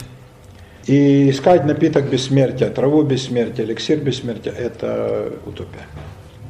Умереть придется. Эпикур говорил, смерть неизбежна. Ничего не поделаешь. Ну, разумеется, это не касается членов профсоюза и правящей партии, но все остальные. И это такая, ну, мечта человеческая о том, что где-то это есть. Живая вода, трава бессмертия, яблоко, плод от древа жизни. Реально этого не может быть. То есть это в нашем мире, как его создал Бог, мы должны умирать, как и все живое. Иначе мир, мир наш перестанет существовать, нарушится его э, гомеостаз, нарушится его равновесие. Да, и одна из констант бытия, э, как бы, не, она перестанет существовать, и вся конструкция рухнет. Конструкция в таком равновесии, да, динамическом, она раз и все. Продление, да, пожалуйста, это можно. Вопрос, насколько продлять. Там, ну, допустим, до 150. В Библии описаны персонажи, которые жили там черт знает сколько. Да, но насколько это реально, мне тоже кажется, это легендарные вещи. Я не думаю, что в древности жили больше нас. Кстати говоря, все эти сказки о Золотом веке тоже опровергнуты наукой. О том, что раньше, а что раньше? Раньше человек в 40 был глубоким стариком. Женщина в 35 старуха страшная, чудовищная. Баба Яга, а сейчас эти на красавицы. Да? Красавцы с Виагрой, красавицы с кремами, да, все при них. Поэтому сейчас живут гораздо дольше, чем раньше. И я не думаю, что раньше люди доживали до таких возрастов, как сейчас. Я не верю в это. А поэтому все это, я думаю, легендарное, так сказать, сказание о Золотом веке. Нет, ну это про это сказки просто, сказки. Ну, праведники же не могут жить, как мы, да? Всего-навсего каких-нибудь 70. Они должны жить 180 лет. Продлить, я думаю, продлят как-то. Но опять же, продлят в старости и в никчемности. Кому это нужно? Если бы они продляли, вот все время было 35, 35, потом раз 80 и все. Но так же они не делают. Это правда. С другой стороны, болезни молодеют. Болезни очень молодеют. То, что раньше, верно, да, Александр Ильич? То, что раньше случалось у людей, там, скажем, за 40, 45, 50, сейчас это у 20 лет. Оно все взаимосвязано. То есть, с одной стороны, продлевается, да, с другой стороны, мы же и убиваем. Э, такое дело, да. Перестали умирать, говорил кто-то из французских циников, перестали умирать от чумы и холеры, стали прилежно умирать от рака. Победят рак, непременно найдут что-нибудь другое и будут умирать с той же прилежностью. Спит, там, лихорадку и всякое такое. Обязательно. То есть природа свое возьмет. И некое оптимальное количество должно остаться, остальным как бы делать нечего.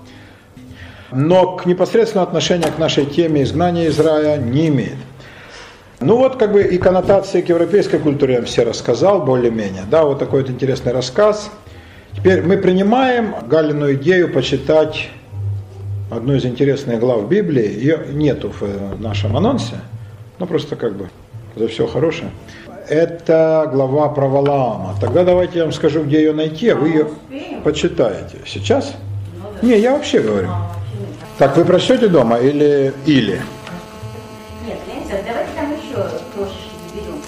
Давайте. Вот, э, там в следующей теме э, вот о переселении душ алтари психии. А, алтари психии, да, да, да, да, да, алтари психии. Кстати, э, насчет змея. Э, в книге числа, 21 глава, э, есть эпизод про медного змея, когда там Бог поразил народ мором, да? А народ взмолился и сказал Моисею, не хотим помирать, сделай, Мойша, сделай что-нибудь. И тот сказал...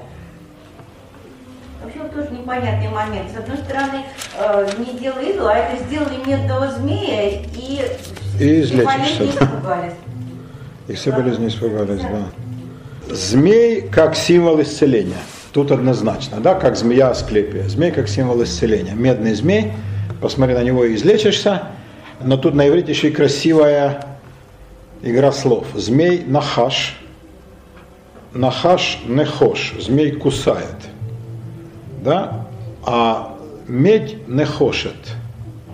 Нахош Тистакелля нахаш минахошет. Да, такая игра слов. Кого укусили, пусть смотрит на змеи и змеи. Я думаю, тут многое рождено еще и чисто Да. поэтическими делами. Да. Уж больно красиво сказано, да? У Чухонцева. И сижу я с покаянной улыбкою, не покажутся ли калики за калиткою. Это Илья Муромец, хотя он совсем калик не ждал.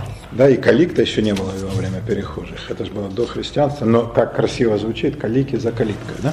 Я думаю, тут тоже было нечто подобное. Запишите. Значит, книга числа, 22 глава, с 22 главы по, например, по 25 главу, 17 стих. Это, ну, две странички текста. Замечательный совершенно текст, вот там, Валаамова ослица, которая утверзает уста. Потрясающая штука, но если вы прочтете, она будет проще говорить, потому что там все-таки она не такой короткий текст, да? Видите, у нас ушло, скажем, почти полтора часа на изгнание из рая, а там три строчки, а тут больше, длиннее текст. И чтобы у нас было поконструктивнее, лучше, чтобы вы прочли. Алтари психеи. Псюхо на греческом душа, да, а отсюда психология, да, там и всякие такие штуки. И это самое псюхе, или псюхо, она душа, по некоторым греческим представлениям могла переселяться из одного тела в другое. В это верил Пифагор, любимец ваш, и, соответственно, Максов, кумир Эмпедокл. Да, вот они верили в переселение душ. Концепция переселения душ однозначно пришла из Индии, через, наверное, Вавилон, Египет.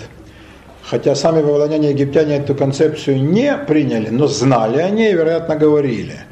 Пифагор путешествовал, так говорили все его ученики, и бывал в Египте, тогда это была столица всякой мудрости. Нет сомнений, что он слыхал про эту идею. И он, Пифагор, утверждал, что он душа его летала по алтарям психеи. Он знает, как это бывает, он помнит свои перерождения и якобы узнал щит, с которым он, но в другом теле, дрался в эпоху Троянской войны. А это была же глубочайшая архаика и глубокая древность. Да, это было, бог знает когда. Ну, как, скажем, сейчас человек бы сказал всерьез, я узнаю вот этот топор ржавый боевой, э, с которым я, лично я, но в другом теле, сражался под знаменами Дмитрия Донского на Куликовом поле. Я помню флаг, хоруг, спас Ярое Око, я помню Боброка Волынского умницу, который вел засадный полк и сказал без моей команды нифига. Трусоватого Дмитрия, благословения Сергия преподобного, э, страшные там вопли татар, этого богатыря Челубея, все я помню как сегодня. Плюс еще рассказать какие-то подробности, как я там топором разил, меня ранили, уволокли в тыл. Вот как вы отнеслись. Да? Вот Пифагор это все рассказывал, и он помнил, э, по его словам, множество своих перерождений. Эмпедокл, красавец, шел еще дальше. Он говорил, что он помнил одно из его перерождений, когда он был рыбой. Так и говорил, был я рыбой безгласной. До этого он был женщиной, ну кто не был женщиной, это дело житейское. Но рыбой все-таки были не все, согласитесь, да? Это как-то так по, покруче, да, покруче. Вот, там миногой какой-нибудь, да, угрем. А греки-то это не знали. Нет, они не знали. У них псюхе, она могла переселяться. У них концепция души отличалась от христианской, да, она была скорее сродни индийской. То есть тогда там душа есть у всего живого, и принципиально душа не отличается. Скажем, душа ястреба, там, тигра, человека и демона – одинаковая душа, да, и поэтому он может переселиться в любой из этих четырех разрядов тел, да. И вот Эмпидокл помнил себя рыбой. Жил он в городе Сиракузы, на Сицилии. Там была огромная греческая колония. Там же, кстати говоря, жил и Архимед. И началось землетрясение, вернее, нет, это было извержение вулкана. И куда же, ну, все в ужасе бегут по улицам, а куда побежал Эмпидокл? Ну, как рыба, он должен был побежать к воде, а он побежал наверх, к кратеру, и не боясь, запрыгнул вовнутрь. Как вы такого человека? Это исторический факт. Как такого человека расценивать? Ну, рыба вряд ли так бы поступила. Он, он, он был жареной рыбой в прошлой жизни, как бы барбекю. Вот такой был человек. Были ли эти люди нормальными с нашей обывательской точки зрения, не знаю. Но про алтари психеи греки любили поговорить. Но кто? Члены пифагорейского кружка. Нам мало о них известно, но вот кое-что там оставили уцелевшие ученики Пифагора. Пифагора ведь не любили, ну, как всякого человека праведной жизни, еще и умный сильно, не с прожитью ли он, да не из поляков ли, студентов, не из пиндосов ли. И его дом, в конце концов, сожгли. Поэтому не уцелело много из его текстов, там ученики что-то могли восстановили, довольно отрывочно, и во всем ли они понимали учителя. То есть о Пифагоре много легендарного говорится, а как бы наследие такого связано он не оставил. Даже, например, такого, как Сократ, который сам ничего не писал, но за ним писали, да? а за Пифагорами этого как бы нет. И это ну, очень огорчительно, можно только гадать, да, что там такое было. Но во всяком случае мы знаем, что вот эти ученики пифагорейского кружка, Пифагор был очень популярен, к нему ходили со всей Лады, и даже не только эллины, но и варвары. То есть, я думаю, кеты, евреи ходили к Пифагору, может быть, и египтяне, лидийцы, то есть не, не греки, да, ходили к нему учиться. И он их всех, значит, обучал, да, при условии, что они говорят по-гречески, не было для него проблем национальных. Вот он говорил про алтари психеи. А и вот эта идея... Это, это было такое фигуральное? Или... Фигурально, конечно, да, А. разумеется. Фигу... Ну, алтарь жертвенник, да. А алтари психеи – это такое выражение из греческой поэзии, которое потом перешло в поэзию средневековую, европейскую. Это, значит, место, на котором душе приносится жертва. Да, на алтарь психеи, да. Ну, как э, в псалмах сказано, жертва Богу, дух сокрушен. Есть меня, как ты сокрушишь дух, да, какой ступой. Ну, сокруши дух, да, понятно, ну, это метафора такая. И вот про алтари психеи э, было много разговоров в том плане, что эти люди, да, они верили в переселение душ и говорили о нем много, э, стремились, как сказать, размотать назад вот эту пуповину, да, перерождения. Для них было э, принципиально важно. Большинство греков, конечно, относились к этому скептически. Сама греческая мифология этого не признавала. Философия, из которой выросла наука европейская, тоже не признавала переселение душ. То есть этот пифагорейский кружок был как маргиналом в греческом поле. Да? Но вот именно они это выражение ввели в обиход. И Пифагор и Эмпидокл два самых известных персонажа, которые верили в переселение душ. Они называли это метемпсихозис. Душа странствует. Они же ввели выражение метаноия, то есть странствие души, например, во время сна. Вот они, люди по-разному объясняют сновидение. Кстати, до сих пор нет никакой сколько-нибудь разумной теории, да, что такое, собственно, сон, да, а, казалось бы, да, все с этим сталкивались. Но гордая наука ничего по этому поводу не говорит. Пифагорейцы говорили так, эта душа отлетает и странствует, но во сне она у каждого. А вот если ты сумеешь достичь такого состояния бодрствуя, тогда твоя заслуга велика, чтобы душа твоя отлетала от тела и где-то летала в других мирах. Это было бы здорово. Вот на этом основана мистика последующая, да. То есть что такое мистика? Закрой. Мистика с, э, с двумя закрытыми глазами. И ты увидишь тайное. Слово мистикос означает тайный скрытый, а мистикой это глагол. Замыкать. Что замыкать? Два телесных глаза. Мы же смотрим на мир двумя глазами. Через зрение 80% информации о мире. А ты закрой их. Тогда откроется как бы третий глаз. Да?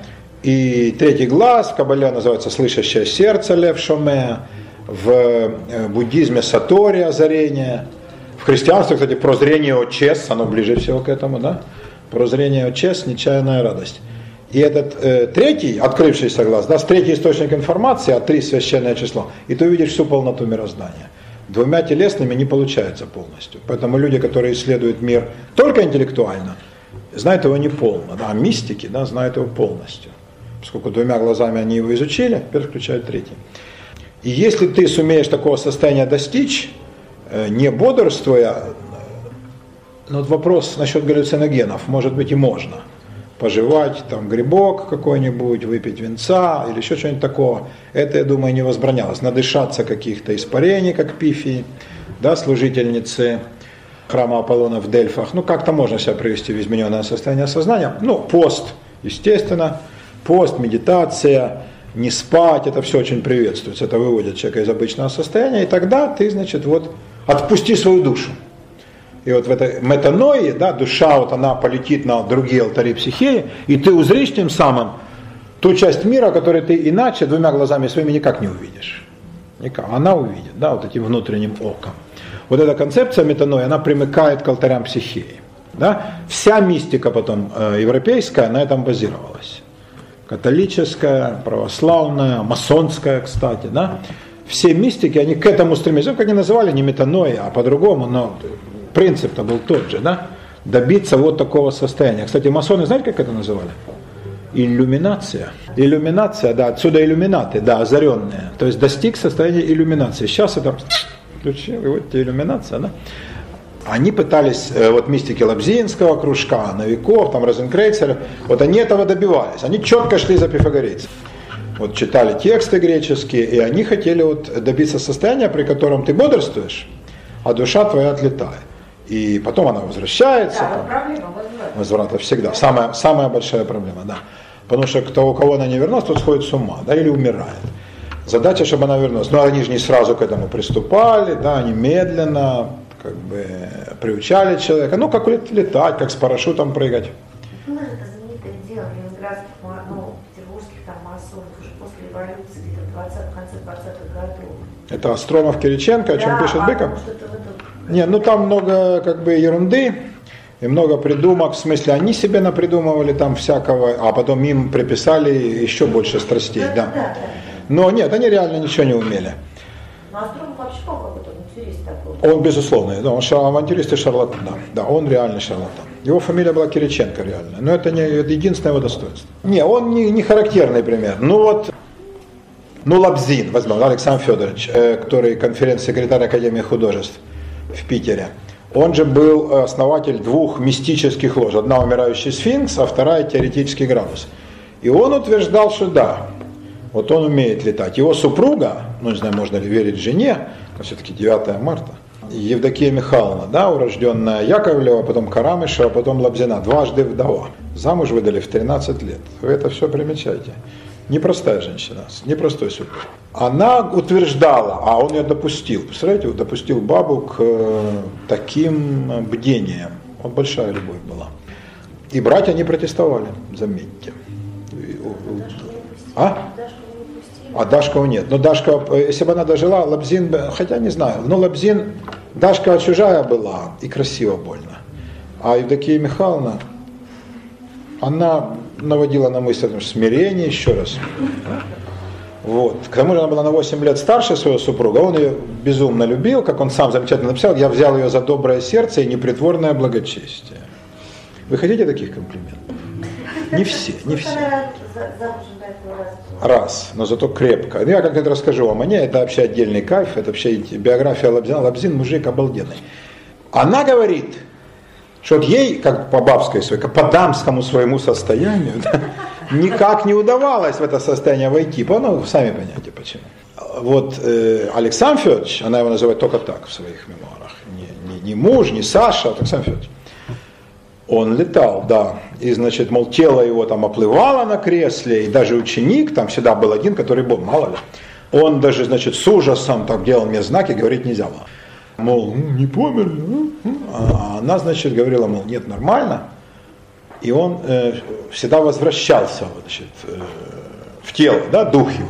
А потом рассказывал, где, значит, он там летал, что видел. Но он не видал дальние страны, а он видал, он как бы не вширь, а ввысь путешествовал. И видел всякие чертоги Господни, как пророк Иезекииль. Сапфировые небеса, там белые поляны, небесные существа, вот такое. Она говорила так, что у него была у Лабзина совершенно фантастическая работоспособность. Это правда, кстати. Он столько сделал, это надо офигеть. Это ж, заметьте, без всяких секретарей, это не Быков, который хренячит по интернету, это все надо рукой. И он же переводил, это сдуреть надо, какие сложнейшие книги. С немецкого, французского, латыни. Это же не только надо знать язык в совершенстве, это вся терминология хитрейшая. Ты попробуй по-русски написать. И причем он создавал язык. Как писал Густав Шпет, он создал нарративный дискурс э, российской философии, как такая. Ну, то есть научил философию говорить по-русски. И он все это делал, да, перевел безумное количество текстов, работал чиновником на двух обалденных ставках, где сочкануть нельзя. Был мастером ложи, читал все, что читали его ученики. Когда это время на это? Это дуреть. То есть он был фантастической работоспособности человек. Она это объясняла как? А он мог гораздо больше, потому что у него было несколько душ. И вот он, значит, фигачил, у него такое интересное объяснение. Да? И он, значит, всегда, когда он из этого состояния возвращался, из этой там, метанои, условно, да, из странствий своих, и он всегда говорил, я странствовал как облако над святилищем. Ну, это библейский э, образ, не греческий алтари психии. То э, он после этого работал как проклятый. Сидел и за ночь там пол книги толстенной немецкой переводил. А утром, как ни в чем не бывало, чаю выдал холодного и на службу. Да служба какая. Да, он был вице-президент Академии художеств, попробуйте руководить этими ребятами, каждый гений. А плюс к этому, он еще был на полную ставку. Чиновник высокого ранга в Министерстве флота. Вообще ни уха, ни рыла. Да, и там при адмирале Чичагове, но он и там не посрамил себя, и толково всем руководил, тылом. Он был гениальный администратор по обеспечению. Как хватало сил! Это надо дуреть, да, а потом вечером у него еще ложа, и попробуй там дать слабину. Ну, вот так, да, спал по три часа. То есть фантастический человек. Вот она это объясняла вот таким вот образом, что вот это для него было, ну мы бы сейчас сказали, он подзаряжался энергией, она таких терминов не употребляла, она бы нам отплевалась бы от нас, скажи мы при ней такое, но вот для него было ясно, у него несколько душ, и вот он, значит, когда летает как облако, может быть это было и так. Пифагор был четыре раза олимпийский чемпион по кулачному бою. Назовите мне сейчас такого философа. 16 лет ему заряжали в голову, и он бил, и он побеждал. Вы представляете себе, как он был парень? Как хотели все долбануть именно чемпиона. Ничего не выходило. То есть какой был хлопец? Да, это помимо того, что он был музыкант и философ, поэт, и кто, кто такого не был, кстати, первый назвался философом. То есть человеком, который признан для признания мира. Ну, он и матема, математик он не считал профессией вообще, да. Потрясающий мужик, да? Вот откуда брались силы. То есть, видимо, люди, которые так умеют управлять духом, они, конечно, обладают способностью, которые не снились нам. А тоже Франциск, это же фантастические вещи он делал, да? Или иные вот выдающиеся мистики, да, они, конечно, обладали способностями для нас непостижимыми. Что-то в этом есть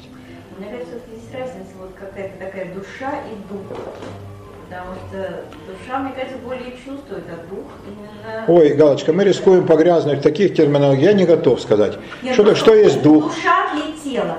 Вот, потому что у вас тоже, вот дух воспарил ну, я имею в виду дух, дух спиритус, не, не, не, секундочку, секундочку, секундочку. Да, дух спиритус, а душа анима. Душа, когда отлетает, то все, тело превращается в мясо, да? А дух спиритус – это та субстанция, ну как можно по-другому сказать, та часть нашего естества, которая способна к воспарить к Богу. Вот. И вот да. этот дух, он, конечно, мог подзаряжать. А душа? Ну пусть дух, хорошо, он дух подзаряжал. Вы принимаете такие, такую терминологическую разницу? Да? Спиритус и анима, да? Да-да, анима, ну что с нее взять? А спиритус, может быть, элеватус, да? Дух возвышенный. Спиритус элеватус, спирт э, перегнанный или дух возвышенный. Это да, это алхимический термин. А эмблема алхимиков это змеевик во всем земном шаре. Да, это вовсе не означает победу самогоноварения, а это означает, так сказать, да, утверждение возвышенного духа на всей земле. Но не души, а духа, да, вот таким путем. Ну вот, про алтари психеи. То есть что-то в мистике, по-видимому, в настоящей мистике, да, не в смысле мистика про вампиров, мистика про НЛО, и там как мистически исчезла э, половина бюджетных средств. Эту мистику мы хорошо знаем. То есть, если не профанировать слово, да, сейчас, сейчас все говорят мистика, да? Сейчас же как? Слова шок, депрессия и истерика употребляются без всякой связи с их истинным содержанием. Да? Она в шоке, она бы посмотрела на реальный шок, да? как он выглядит. Да? Вот. Э, Депрессия, говорят про девку, которая она позвонила, не дозвонилась. Это депрессия? А истерика от эстерос, матка, когда она бесится, а тут что такое э, реально, да, не дай бог истерику никому, да? А здесь мы говорим, значит, истерика о любом состоянии, когда, значит, женщина не может контролировать эмоции и, ну, называет мужиков своими именами. Э, профанируются термины, конечно. Я вам проводил самый классический пример. Да, слово семинар по латыни осеменение, а концепция это зачатие. И когда студент говорит подружке, пойдем, мол, Нюра, на семинар, да уточним концепцию, то вряд ли они все понимают, о чем я говорю. То есть она может, наоборот, побежала бы в припрыжку, а может, смазала бы по роже, там вся искусственная челюсть была бы. А я не знаю, как она делает, но они не понимают. Да, то есть слова далеко ушли от своих первоначальных значений. С мистикой произошло то же самое. Если говорить о мистике как о способе постижения мира, то, наверное, дух может в этот момент воспарять, да, воспарять к Творцу своему, и как-то воссоединившись с Ним, вполне возможно приобретать такой энергетический потенциал, который не снился нам, чадом праха, да, и поэтому, может быть, испо- дикие, невероятные способности Пифагора, зафиксированные тем не менее, его ненавистниками, или Лабзина, но Лабзин же жил гораздо ближе к нам, это начало 19 века, или там э, та же Тереза Аквильская, чудовищная, переносящая лишение, или Бернар Клеровский, или ну, тот же Франциск Осиский, да? А кто в современном мире? Да я не знаю, есть ли сейчас такие. Может быть и есть, да нам неведомо. Я думаю, что настоящие мистики, они же не идут на контакт с миром. Ну им пофигу. Ну, то есть конечно. вы не встречали. Я не, не, что, вы, не, не то, ну только среди вас я вижу, да, по глазам, да. Я нет, конечно, не видел, но э, я думаю, как бы Франциск был настолько велик и огромен, он чувствовал за собой такой потенциал, что он мог и в мир пойти. То ему это было. А они ели что-то? Еле-еле, да. Ну, без удовольствия, но еле, да. То есть вот на... Я имею в виду не еду, а какие-то... А, галлюциногены? Да. Ну. Ну, при Пифагоре, что там было? Но они же входили как-то... Ну, Лабзин точно нет. Точно. Нет, он даже не курил. Нет, не, Лабзин нет. Он водяры не пил и крепкий чай запрещал в ложах. Вообще одуреть, да. Вот, кофе, он пил кофе только когда он сидел на ночных заседаниях в морском министерстве, когда там обсуждались блокады, установка мин, вот такая фигня. Ему надо было врубиться в эту хрень, эти мины поставить, это же потом, да, и надо было точно понять, куда мину, да. Тогда он пил кофе, чтобы сознание прояснял. Но наоборот, не для, а для прояснения как раз. Но Лабзин однозначно не употреблял. Франциск, по его воздержанности, я думаю, нет, он даже вина не пил. Бернард, который э, довел свой вкус до того, что он не различал ничего, кроме вода и не вода. Ну что, какое вино он мог пить? Нет, в, в- Нет, за- ну, в форма Бернаре я уверен. Понятно, могут вести определенный транс. Это интересно, если... Я думаю, их сила молитвы была такая, им не нужно было этого. Это нам же, это же костыли подпорки. Понимаете, мы привыкли ходить на костылях. Ну вот все время, да, в лангетках, на костылях. А, и мы не можем без костылей. А если их снять, вот я так это представляю, да? А это как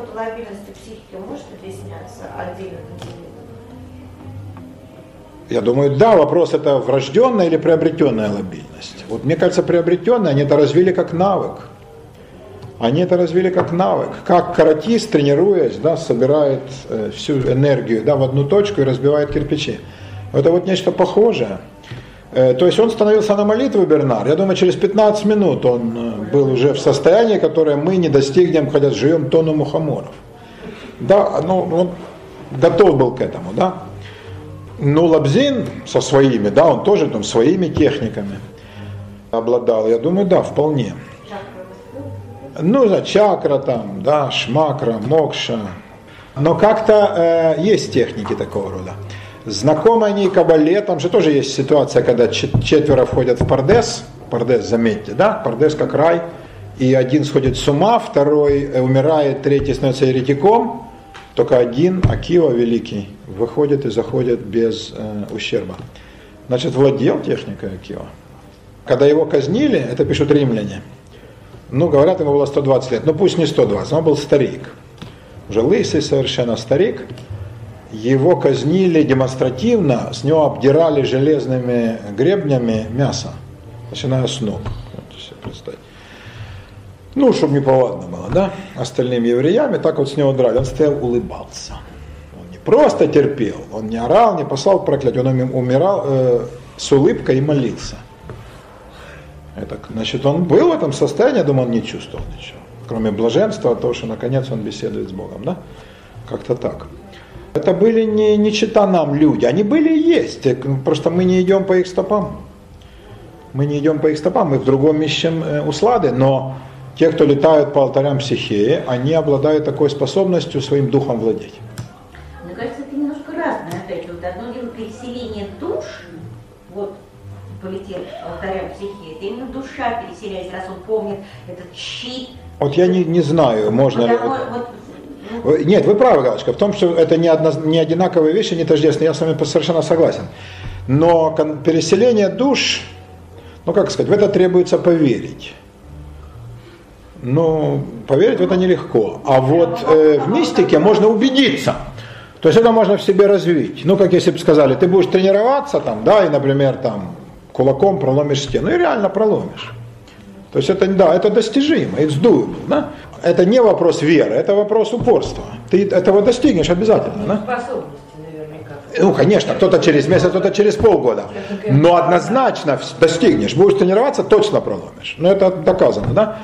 Вопрос упорства. Почему, методика почему это так достичь не популярно любви, любовь. Это требует больших усилий, а люди хотят волшебную таблетку, чтобы завтра все было. Да. Чтобы завтра все было. Это требует усилий огромных. Люди учатся по 10 А, лет в школе. да, люди учатся в школе. Да, почему? наука и фундаментальная, пусть там сейчас, не сейчас не про Россию, но она есть. Это требует колоссальных усилий, колоссального времени. Не, школа только убивает все. Ну, ну, окей, фундаментальная наука есть, условно говоря, великие математики, физики, химики, химики, которые годами пилят и пилят и пилят.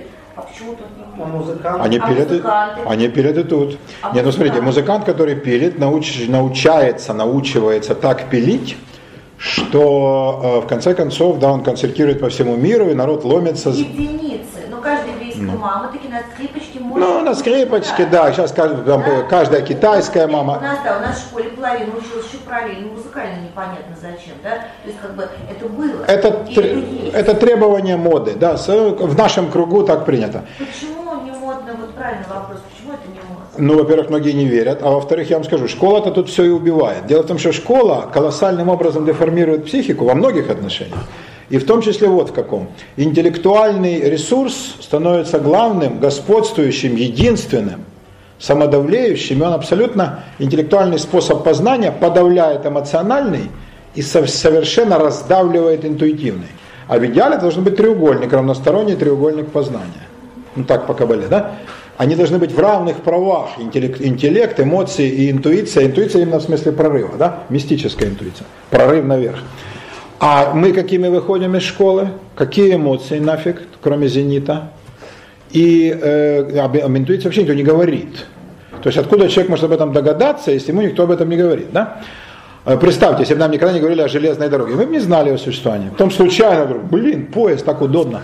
Но поздно сказали, да, мы уже успели под него попасть. Вот как-то так. В этом смысле не только советская, российская, любая школа, да, абсолютно любая, западная, она человека совершенно в этом смысле деформирует. То есть интеллектуальная часть становится громадно непропорционально э, большой и подминает все под себя, раздавливая эмоционально. Почему кризис искусства? А не нужно. Не нужно никому. Нет потребителей для искусства. Раньше это требовалось гораздо больше. Крестьянин слушал там хоровое пение, в церкви, кстати. И какие хоры были в церквах, между прочим, да? Это же не для кого пели. И никто же не зевал. У Лескова там ходили слушать, да? В нашу церкву ходили со всех деревень, в Леди Макбет. Блин, да, сейчас кто пойдет? Да, для благородных были... Светское есть спрос, светский спрос на искусство. И я бы сказала, что спрос он всегда есть. Почему-то проблема не со спросом, проблема с э, предложением. Не-не, проблема э, о- о- обоюдная, со спросом и с предложением. Нет спроса на реальные, сильные переживания. да, на сильные эмоциональные встряски. Раньше она была больше. Ну а с интуицией люди просто не знают об этом. Ну вот, смотрите, в школе учат всему, сексу не учат. Между тем, секс для людей в тысячу раз важнее, чем химия, да? Или там, я не знаю, теоретическая механика. А учить никто не учит. Но люди научиваются методом проб и ошибок, потому что, ну, как-то, да, хочется, и люди э, это делают. А в смысле мистических озарений, интуитивных прорывов, теоретически можно без этого прожить, и человек даже не узнает, что он калека. Но он так живет. А никто не говорит ему. Моды нет, как есть спорт, как есть... А это сознательно давится, причем давится мощнейшими институциями, и именно религиями, поскольку религии монополизировали право на молитву. Молитва самый лучший способ э, достичь такого состояния, самый простой и самый безвредный.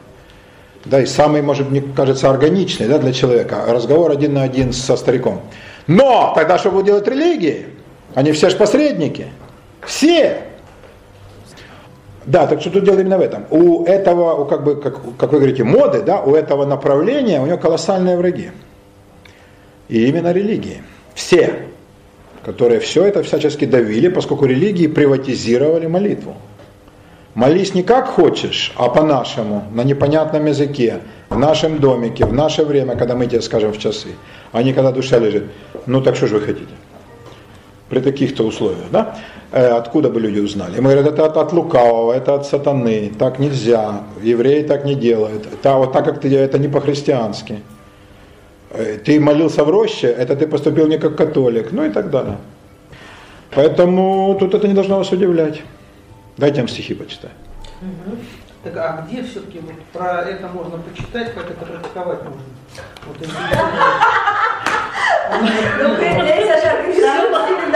Хороший парень. Толковый, да? Но он же родственник, знаете кого? Вы не забыли кого? Всем стать Татьяной Денисовой. Да. Макс, приходите на тренинг к нам, все вам объясню. Точно, там он научит. Научим, да. Давайте я вам два прочту стиха. Вот послушайте. Прочесть сначала Кушнера, да, потом Чухонцева. Долго руку держала в руке, и как вдав дни, не, дни не хотела отпускать на ночном сквозняке его легкую душу и тело. И шепнул он ей, глядя в глаза, если жизнь существует иная, я подам тебе знак, стрекоза постучится в окно золотая. Умер он через несколько дней, в хладном воздухе реют стрекозы, там, где в пух превратился кипрей, и на них она смотрит сквозь слезы. И до позднего часа окно оставляет нарочно открытым, стрекоза не влетает, темно. Не стучится с загробным визитом. Значит, нет ничего. И смотреть нет на звезды горячего смысла. Хорошо бы и ей умереть. Только сны и абстрактные числа.